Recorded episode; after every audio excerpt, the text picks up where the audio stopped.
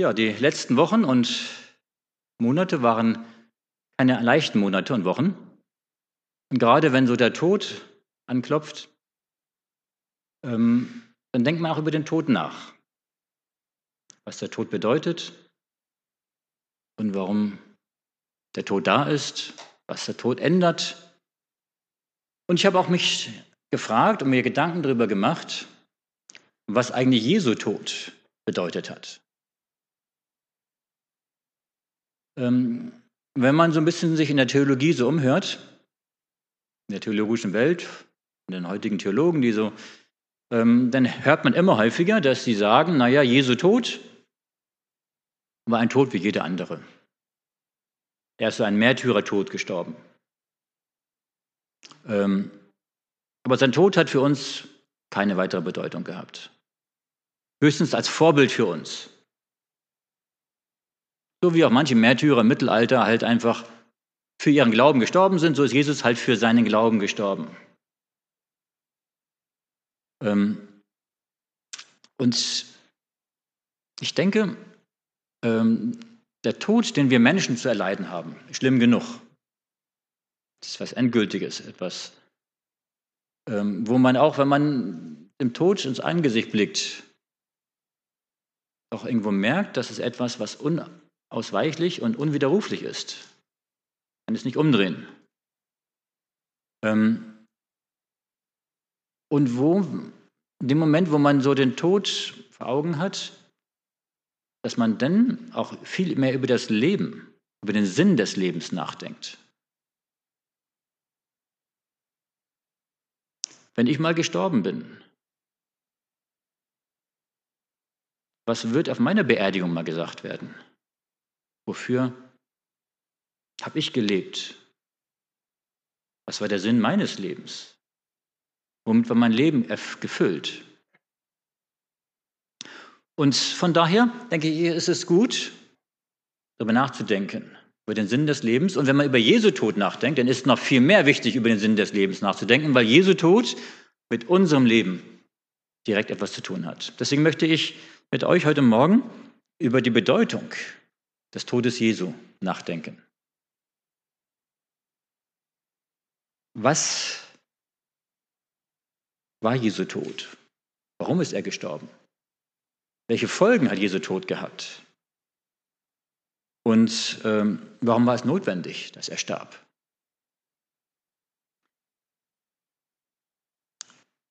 Jesus kam auf diese Welt, um zu sterben. Wenn man diesen Satz, als ich diesen Satz zum ersten Mal so gehört habe oder formuliert habe, habe ich eigentlich gedacht, das ist eigentlich ein Widerspruch. Ich komme, ich werde lebendig, ich werde Mensch, um zu sterben wenn ein Mensch geboren wird, wenn ein neuer Erdenbürger geboren wird, dann sagen wir auch nicht, der wird geboren, um zu sterben, oder? Der wird ja geboren, um zu leben. Natürlich, Jesus kam auch. Er wurde auch geboren, um zu leben. Jesus kam auf diese Welt, um zu zeigen, durch sein Leben zu zeigen, dass man Gottes Gesetz halten kann.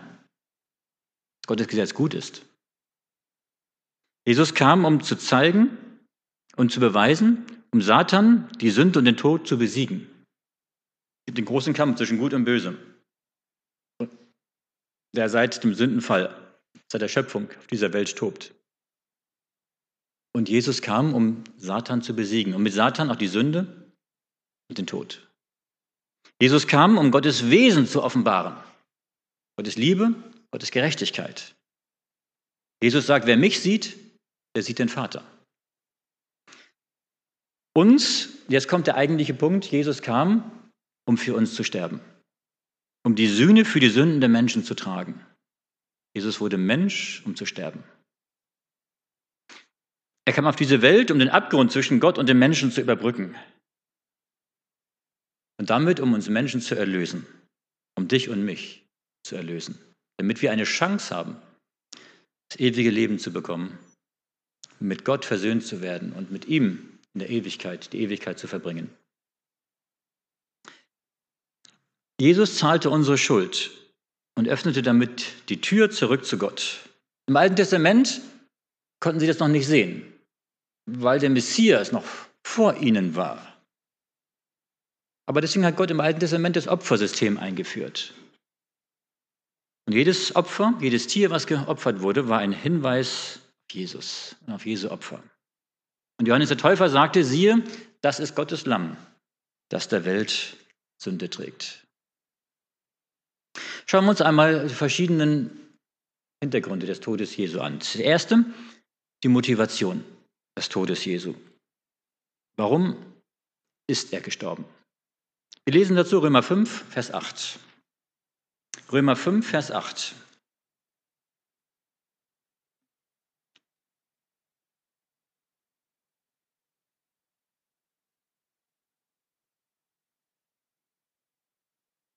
Dort sagt Paulus in Römer 5, Vers 8, Gott aber erweist seine Liebe zu uns darin, dass Christus für uns gestorben ist, als wir noch Sünder waren. Jesus ist für uns gestorben. Und zwar, ähm, als wir noch Sünder waren, bedeutet, dass wir Menschen in, in Disharmonie mit Gott sind und waren dass wir Menschen eigentlich Feinde Gottes waren. Durch den Sündenfall war der Mensch von Gott getrennt. Und durch den Tod Jesu konnte der Mensch wieder mit Gott in Verbindung sein, versöhnt sein. Natürlich konnten auch die Menschen im Alten Testament mit Gott schon Verbindung haben, aber auch nur im Vorausblick durch den Messias, der kommen würde. Wenn Jesus das nicht geschafft hätte, sündlos zu leben, dann wären alle Beziehungen dem Alten Testament und alle gläubigen Menschen, wäre alles umsonst gewesen. Sind alle verloren gewesen.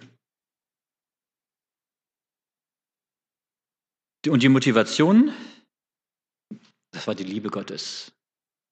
Gott erweist seine Liebe zu uns darin.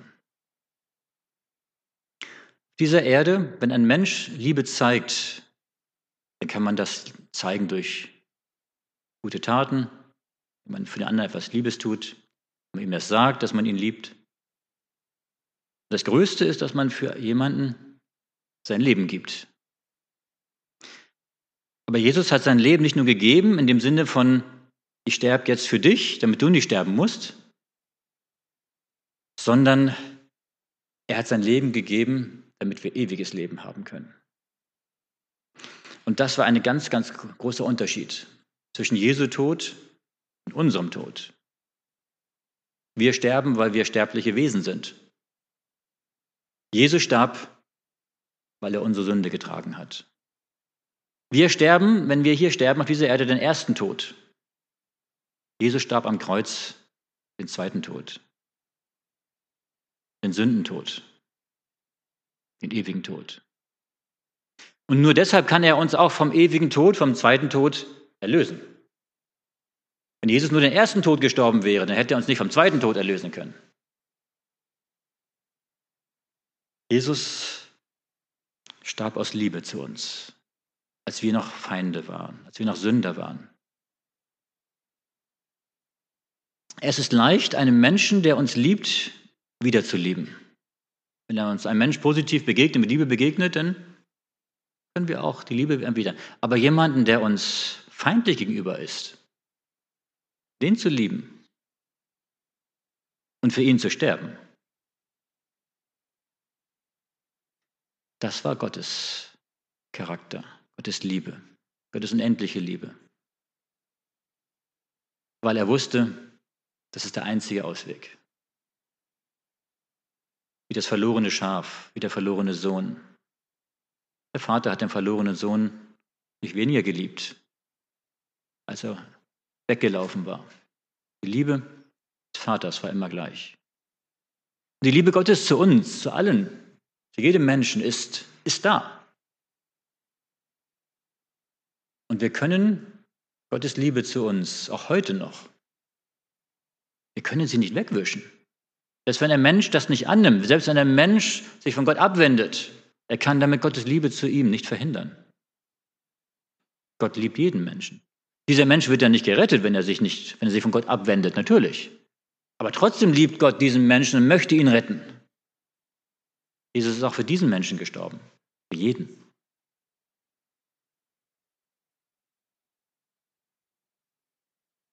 Was tat Jesus, um den Abgrund der Sünde zwischen Mensch und Gott zu überbrücken? Er nahm die Schuld des Menschen auf sich. Er trug stellvertretend ihre Schuld. Und seine Motivation war die Liebe. Gott liebt uns nicht, weil Jesus für uns starb, sondern Jesus starb für uns, weil Gott uns liebt. Gottes Liebe war zuerst da.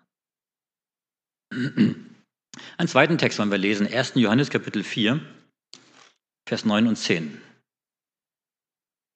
1. Johannes Kapitel 4,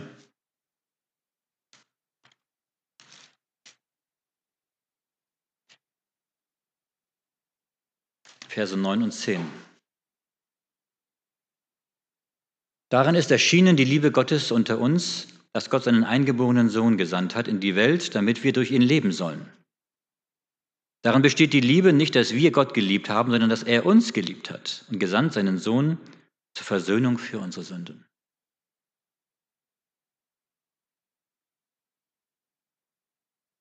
Ich denke, wenn wir über das Lösungswerk Jesu nachdenken, und über die Liebe Gottes, die dahinter steht, das werden wir nie ganz ausschöpfen können. Diese Liebe ist unendlich groß.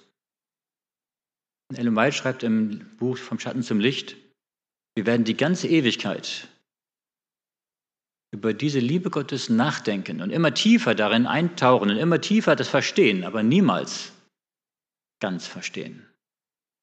Und je mehr wir in diese Liebe Gottes hineintauchen und je mehr wir die Zusammenhänge verstehen und die Liebe verstehen, desto größer wird unsere Liebe zu ihm. Das ist übrigens jetzt auch schon so. Je mehr wir Gottes Liebe verstehen in unserem Leben, was er tut, wie er führt, was er für uns getan hat, desto größer wird unsere Liebe zu ihm werden.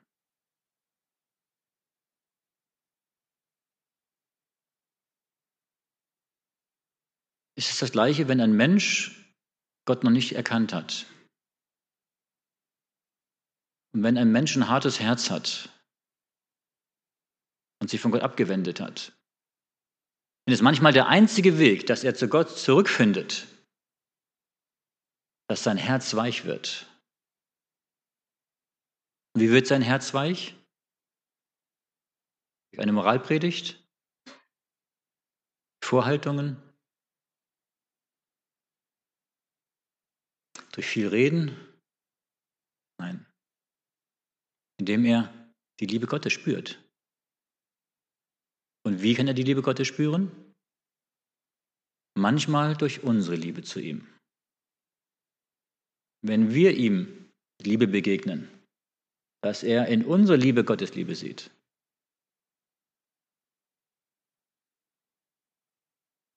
Und natürlich auch, wenn er denn versteht, was wir gerade gelesen haben, dass Gott aus Liebe seinen Sohn Jesus Christus gesandt hat, dass er für uns sterben sollte.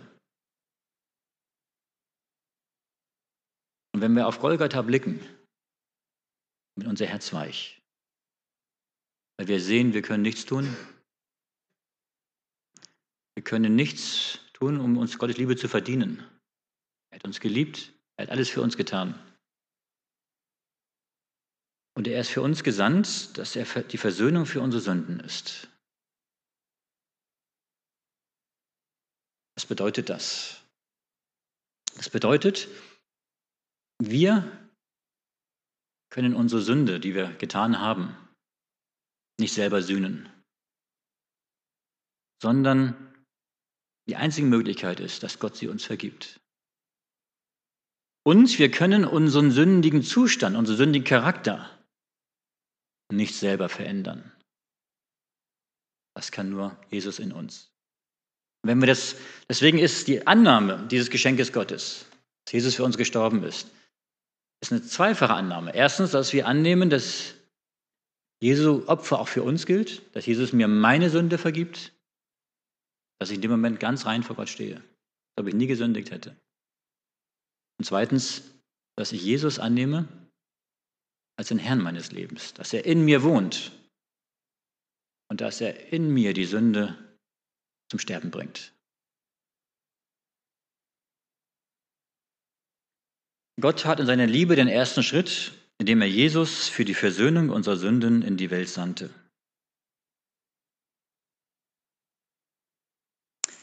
Der zweite Punkt, die Notwendigkeit des Todes Jesu. Warum war es notwendig, dass Jesus gestorben ist für uns? Wir lesen dazu Römer 3. Römer 3, die Verse 10 bis 12 und Vers 23.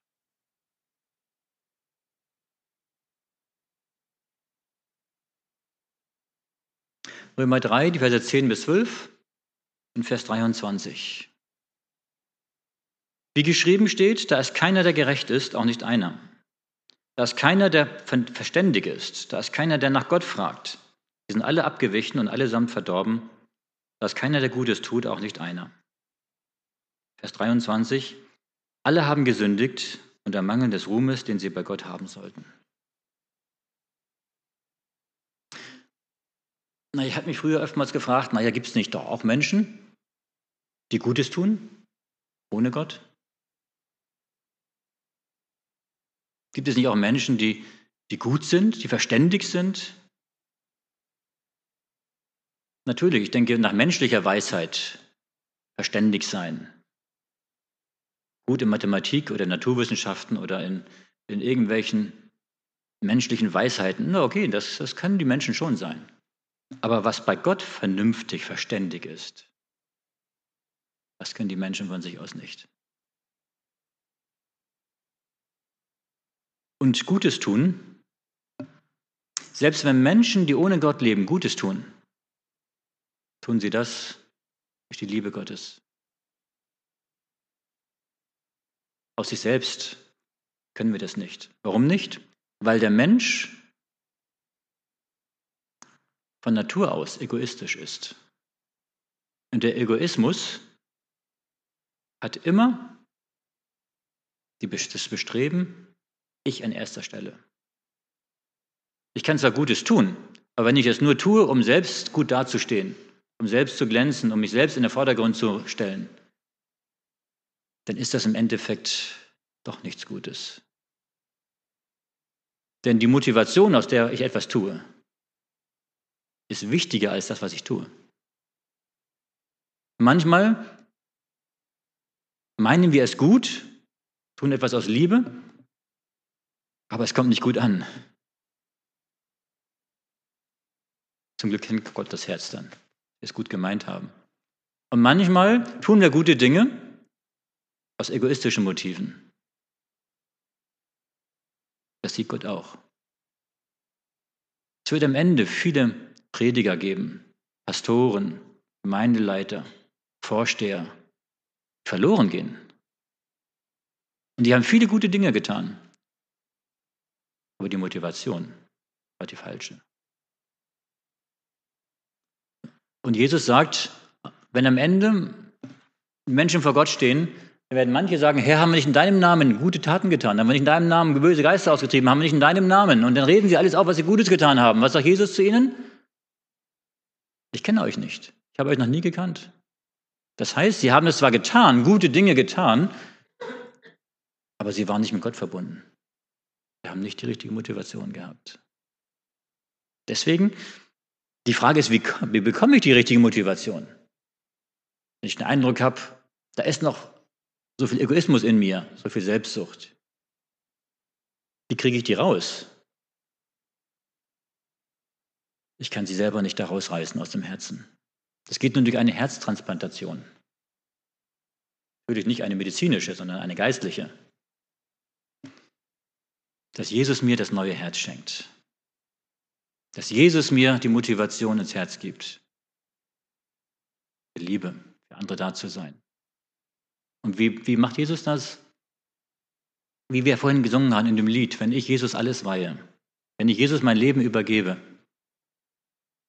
wenn ich Jesus einlade, in mein Leben hineinzukommen, in mein Herz hineinzukommen und mich zu verändern, wenn ich jeden Tag mit ihm lebe, dann wird er mich verändern. Dann wird er mir diese Motivation ins Herz geben.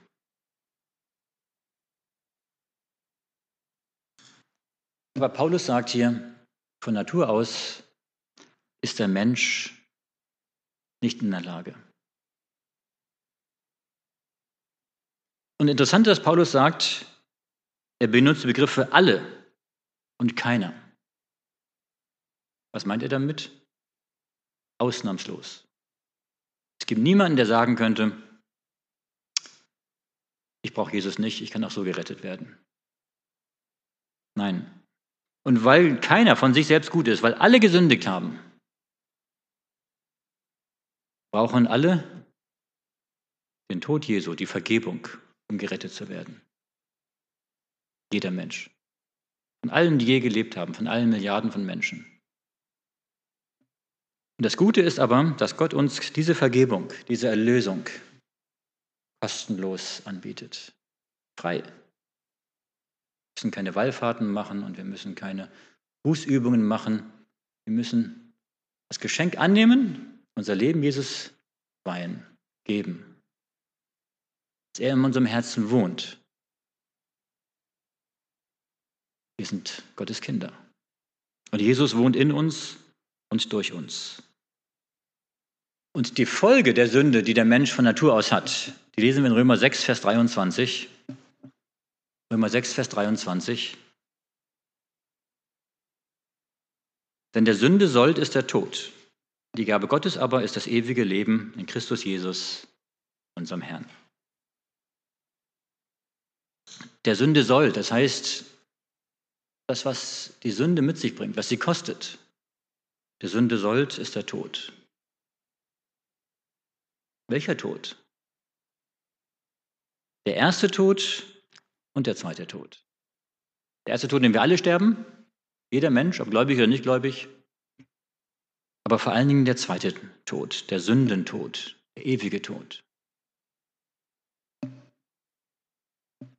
Und wenn ein Mensch die Gabe Gottes, die im zweiten Teil des Verses steht, nicht angenommen hat, dann muss er irgendwann diesen zweiten Tod sterben. Aber wie kann er diesen zweiten Tod sterben, wenn er schon den ersten gestorben ist?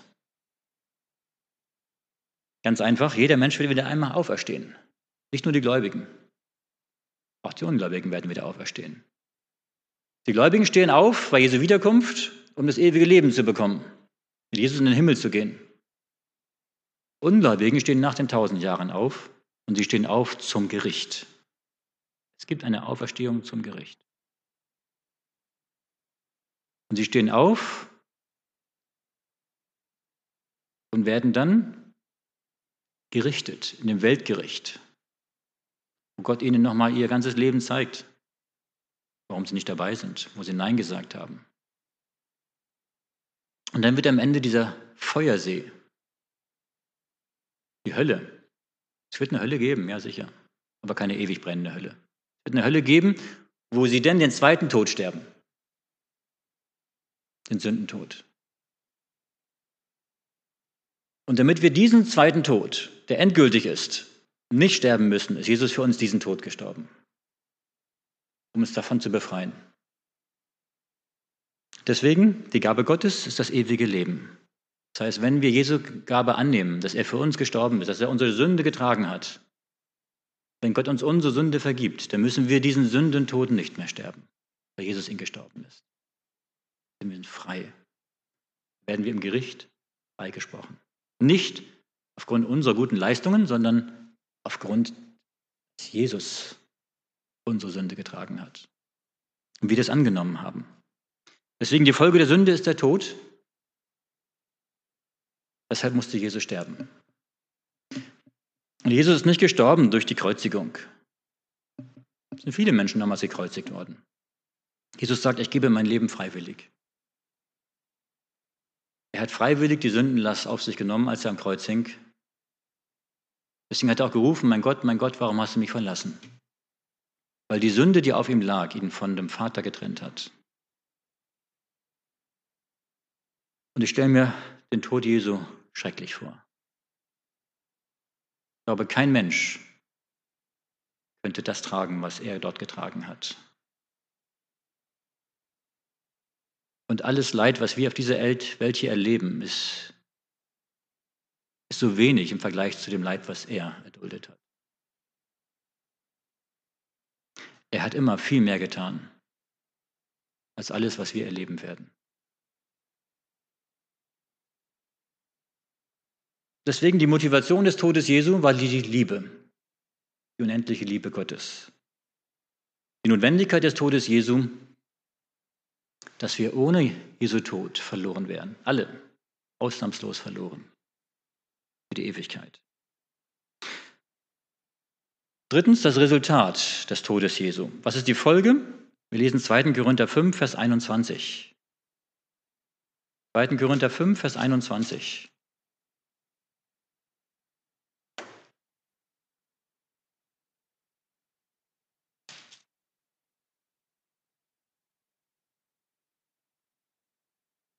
Denn er hat den, der von keiner Sünde wusste, für uns zur Sünde gemacht, damit wir in ihm die Gerechtigkeit würden, die vor Gott gilt.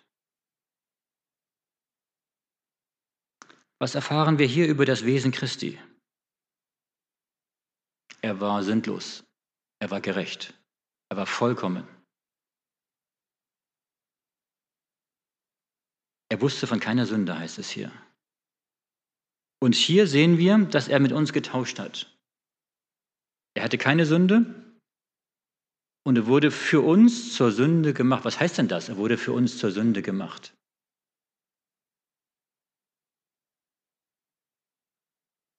Er hat die Sünden getragen. Und zwar hat alle Sünden aller Menschen, aller Zeiten auf sich genommen. Und das sind so viele. Stellt euch mal vor, wie viele Millionen, Milliarden Menschen haben wir auf der Welt? Acht Milliarden. Stellt euch mal vor, an dem heutigen Tag, den 28. Januar 2023, an dem heutigen Tag, wie viele Sünden werden heute auf der Welt begangen? Nur an dem einzigen Tag heute. Wie viele Millionen und Milliarden und Abermilliarden von Sünden werden heute begangen? Und dann Stellt euch vor, das ist nicht nur ein Tag, sondern wie viel werden in diesem ganzen Monat, in dem ganzen Jahr, in den Jahrzehnten, in den Jahrhunderten, wenn wir die Sünden alle mal zusammenzählen würden, die wir würden, wir würden die bis zum Mond stapeln können und noch viel weiter. Alle Sünden aller Menschen getragen.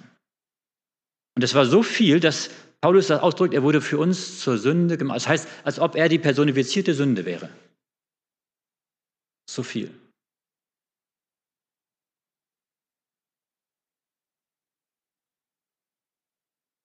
Und damit würde sein Tod ausreichen, dass alle Menschen, wenn sie das nun annehmen würden, alle Menschen gerettet werden können.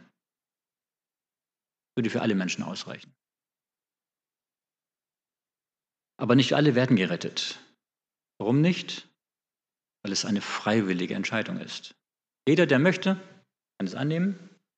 Jeder, der nicht möchte, ist frei, es abzulehnen. Und es ist doch schade um jeden Menschen, der es ablehnt. Jesus hat um einzelne Menschen geweint, die es abgelehnt haben.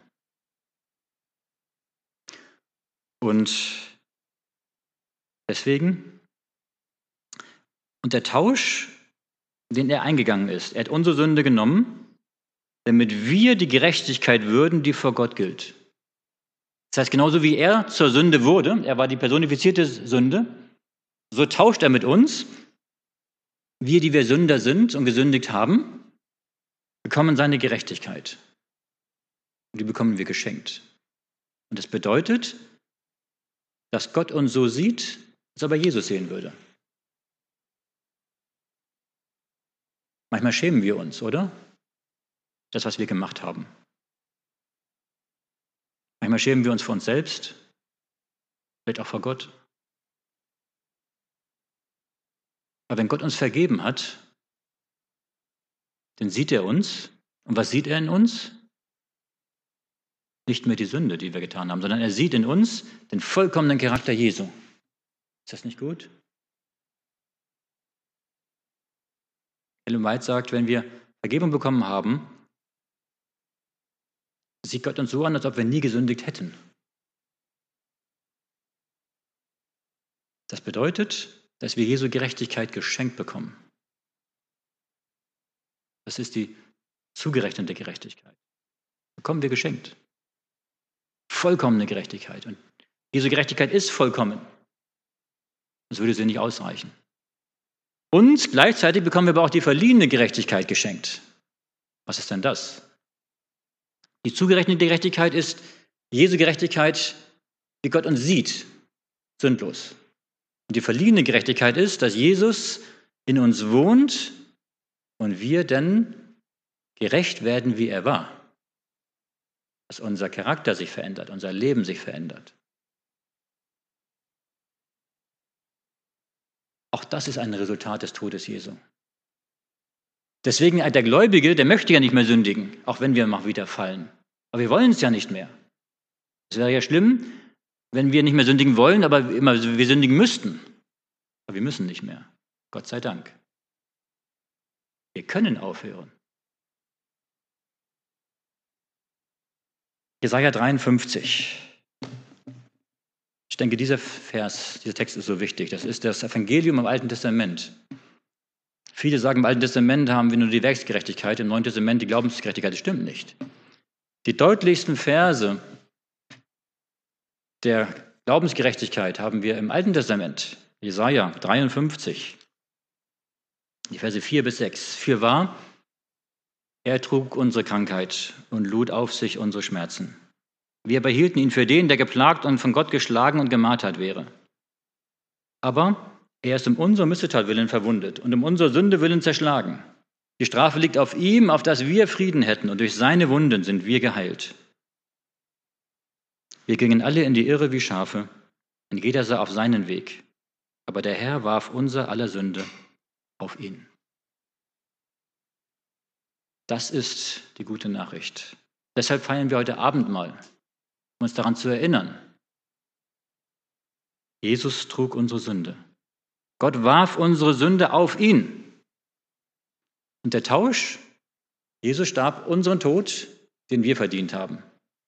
Damit wir das Leben haben, das er verdient hat. Jesus nahm unsere Sünde auf sich, die wir getan haben, damit wir seine Gerechtigkeit bekommen, die er getan hat. Das ist der Tausch. Und deshalb war Jesu Tod so unglaublich bedeutsam. Deswegen schauen heute immer noch Millionen von Christen auf das Kreuz, weil hier am Kreuz die Versinnung geschah. Weil hier am Kreuz Jesus Grundlage für das ewige Leben gegeben hat.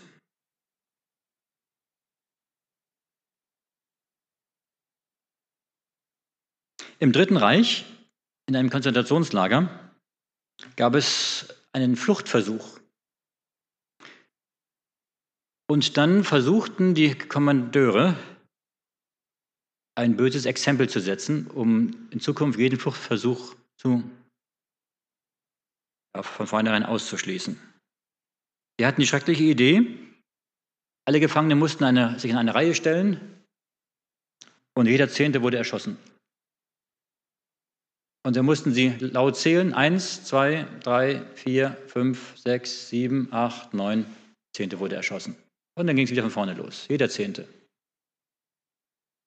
Tausende starben an diesem Tag. Alle Zehnte. Aber etwas Ungewöhnliches ereignete sich bei einem Zehnten. Ein junger Mann war offensichtlich der Zehnte.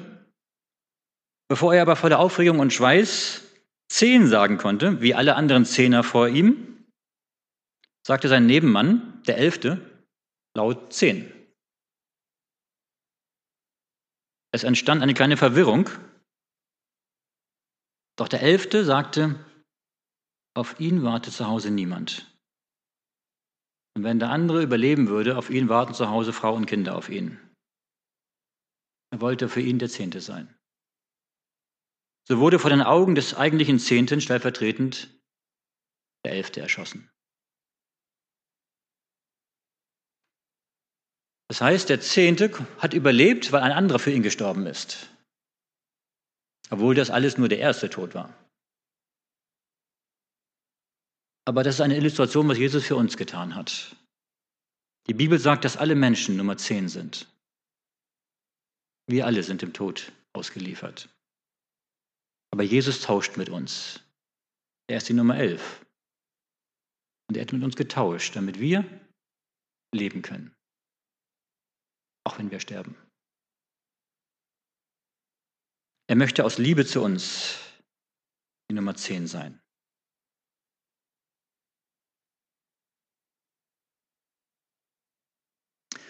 Ganz kurz noch einmal eine Beschreibung des Todes Jesu. Einige Gedanken aus dem Buch Sieg der Liebe. Folgen wir einmal Jesus, wie er vom Gerichtshaus nach Golgatha geht. Eine ungeheure Menschenmenge folgte ihm. Jesus war körperlich am Ende. Unter der Last des Kreuzes bricht er zusammen. Die Qualen der letzten Stunden waren zu viel für ihn gewesen. In Gethsemane hat er mit den Mächten der Finsternis gerungen. Danach wurde er verraten, verhört, gegeißelt, misshandelt. Die ganze Nacht hindurch hatten sich die Ereignisse überschlagen. Aber Christus war nicht unterlegen. Er hatte kein Wort gesprochen, es sei denn, es diente zur Gottesehre. Während des ganzen Verhörs hatte er eine feste, würdige Haltung bewahrt. Aber nun brach er unter der Last des Kreuzes zusammen. Als sie die Kreuzigungsstätte erreichten, nagelten sie ihn ans Kreuz. Er verfluchte nicht die Soldaten, die ihn so roh behandelten.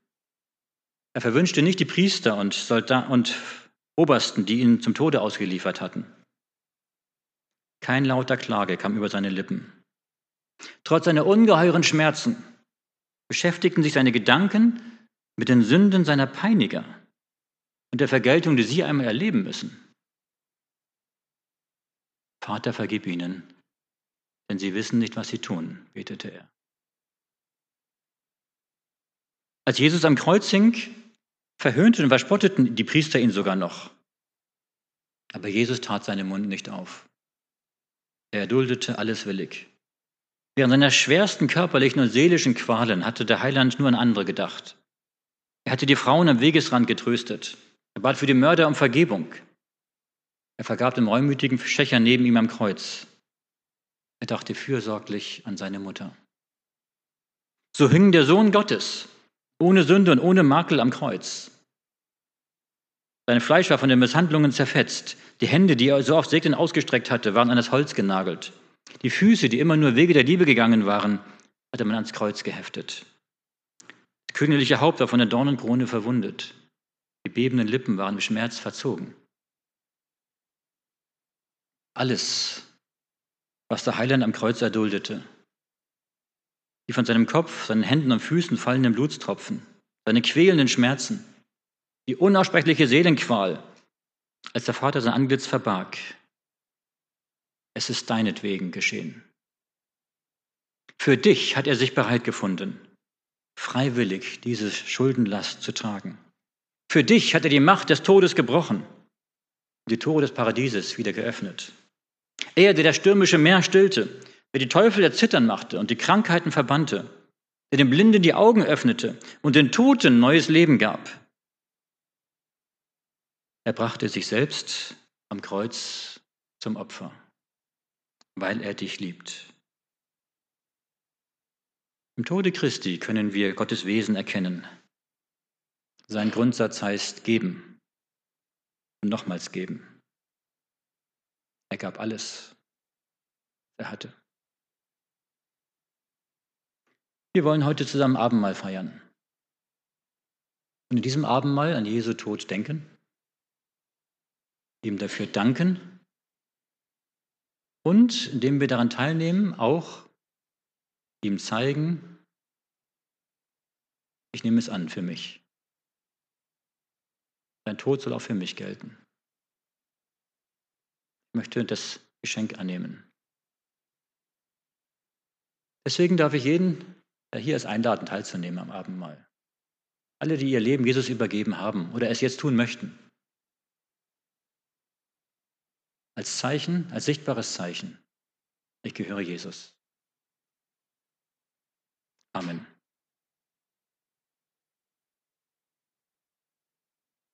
Himmlischer Vater, Jesus Christus, wie wir gerade gesungen haben, es ist unser Wunsch, dir immer noch näher zu kommen, mit dir zu leben dass du in uns und durch uns lebst. Hilf, dass wenn wir von hier gehen, dass wir dich mitnehmen, dass wir deine Liebe im Herzen haben, dass wir sie weitergeben können an Menschen, die deine Liebe brauchen. Herr, schenk du uns deinen Frieden ins Herz. Geh du mit uns, führ du uns. Lenke du uns in unseren Entscheidungen und hilf, dass wir jeden Tag in unserer Hingabe an dich leben können. Hilf, dass die Dinge dieser Welt uns weniger wichtig sind als du, Herr Jesus. Dass du jeden Tag den ersten Platz in unserem Leben hast. Wir bitten dich, dass du uns segnest. Der Herr segne dich und behüte dich. Der Herr lasse sein Angesicht leuchten über dir und sei dir gnädig. Der Herr hebe sein Angesicht über dich und gebe dir Frieden. Amen.